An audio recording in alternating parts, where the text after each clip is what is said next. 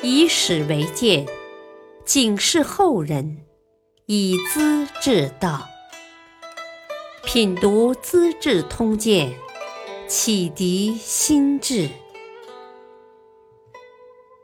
原著司马光，播讲汉乐。第七十七集：乱世枭雄属曹操，击鼓骂曹看祢衡。曹操是三国时代的著名人物，多才多艺，能文能武。从小机智勇敢，性情活泼。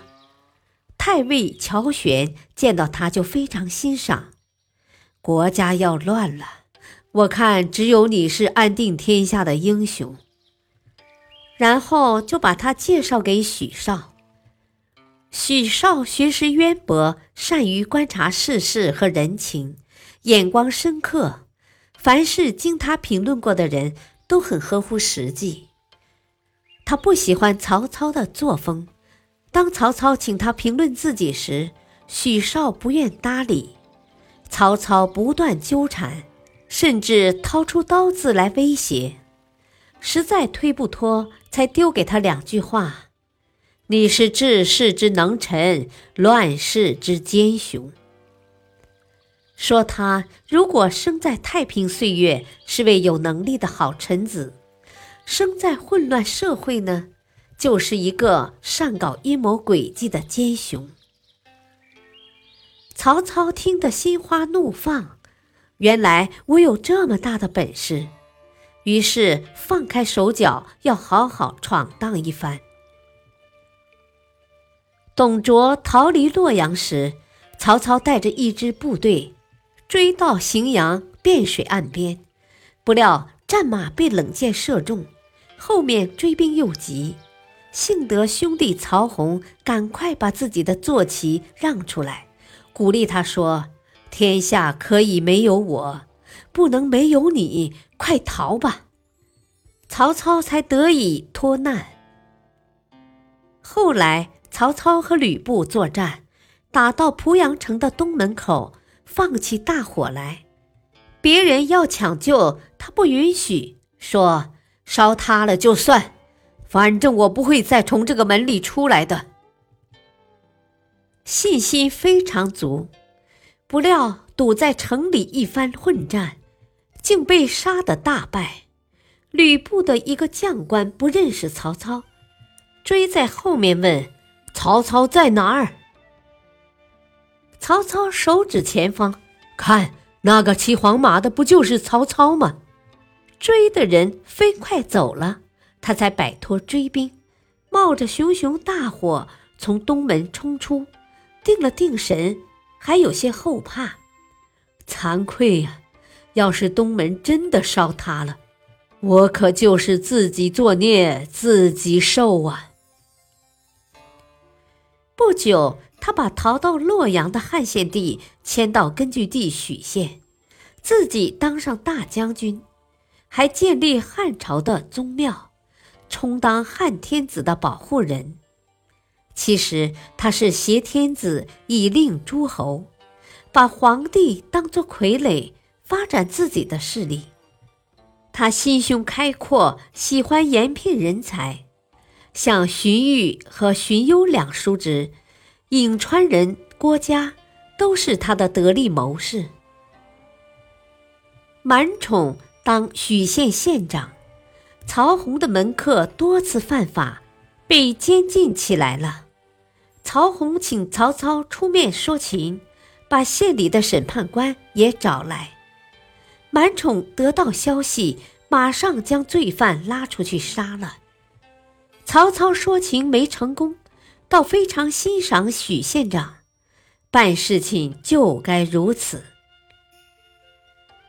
曹操非常尊重名士学者，当时全国有名的人物差不多都是他的座上客。他去拜访大学者郑玄时，行的是子孙的礼节，还把郑玄的驻地改名为郑公乡，以示敬重。北海太守孔融是世家大族出身，才能不算太高，但名声的确很大。曹操千方百计把他请来，给一个重要职位，变成自己的支持者。说起孔融，倒十分有趣。他这人奉行的生活态度与众不同，便是座上客常满，樽中酒不空。对袁绍、曹操之流却是不理不睬。有人劝他找个依靠，他不但没听，反而把劝的人抓来杀了。青州刺史袁谭派兵进攻北海，冷箭从窗外射进来。他还躺在床上看书呢。破城之后，连妻子也当了俘虏，他才逃入深山。曹操得到消息，觉得机不可失，马上托朋友找到孔融，反复礼请，才把他弄出来。孔融到了许都，曹操请他推荐人才，第一个受推荐的是书生祢衡。这人脾气急躁，性格刚直，待人接物火气大，孔融却很器重他。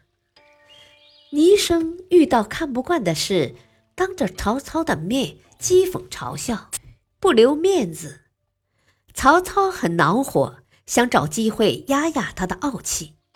听说他会击鼓，于是大会宾客，摆设酒宴，要倪生。当鼓励，为客人表演即兴。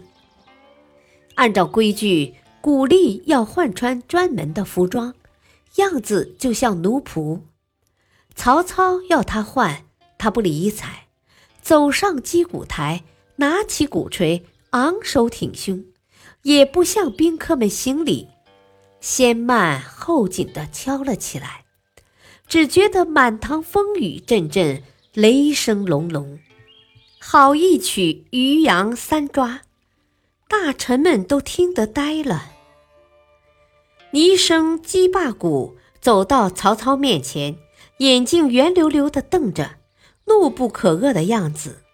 卫士呵斥道：“鼓励还不去换衣服，愣着干嘛？”倪生笑了：“是的，我就换。”说罢，当着宾客先脱衣服，再脱内衣，一件件的脱完，赤条条的金光，然后慢条斯理的把鼓励的衣服一件件穿好，走上舞台，重击一遍渔阳，又从容的走下，头也不回，退出宴会厅。大厅里鸦雀无声。客人望望主人，主人也望望客人，把个曹操弄得非常尴尬，哭笑不得。孔融很难为情，批评倪生不该这样做。倪生表示要向曹公赔礼，曹操很高兴，出门迎接。哪料他穿着一套内衣，手持三尺长的棒槌，坐在大门口。一面捶地，一面大骂，卫士只得把他拉走，关进监狱。有些人主张狠狠惩罚，曹操不赞成。这个小子，我要杀他，像宰只老鼠。只因他还有点虚名，杀了他，别人说我心胸小，犯不着。便将倪生送给荆州的刘表。临走那天，送行的人不少，倪生却迟迟不来。曹操告诉大家：“这小子太狂了，等他来时，诸位都不起身，冷淡些，羞羞他。”一会儿，倪生到了，看到这个阵势，便坐在地上大声嚎哭。有人问他为了什么事，他说。坐着的是坟堆，躺下的是僵尸，我夹在坟堆和僵尸中间，能不悲哀吗？把大家弄得面面相觑，说不出话来。祢衡走了，曹操终于保住了尊重人才的声誉。他毕竟没有杀死弥生嘛。感谢收听，下期播讲吕布设计救刘备，曹操煮酒论英雄。敬请收听，再会。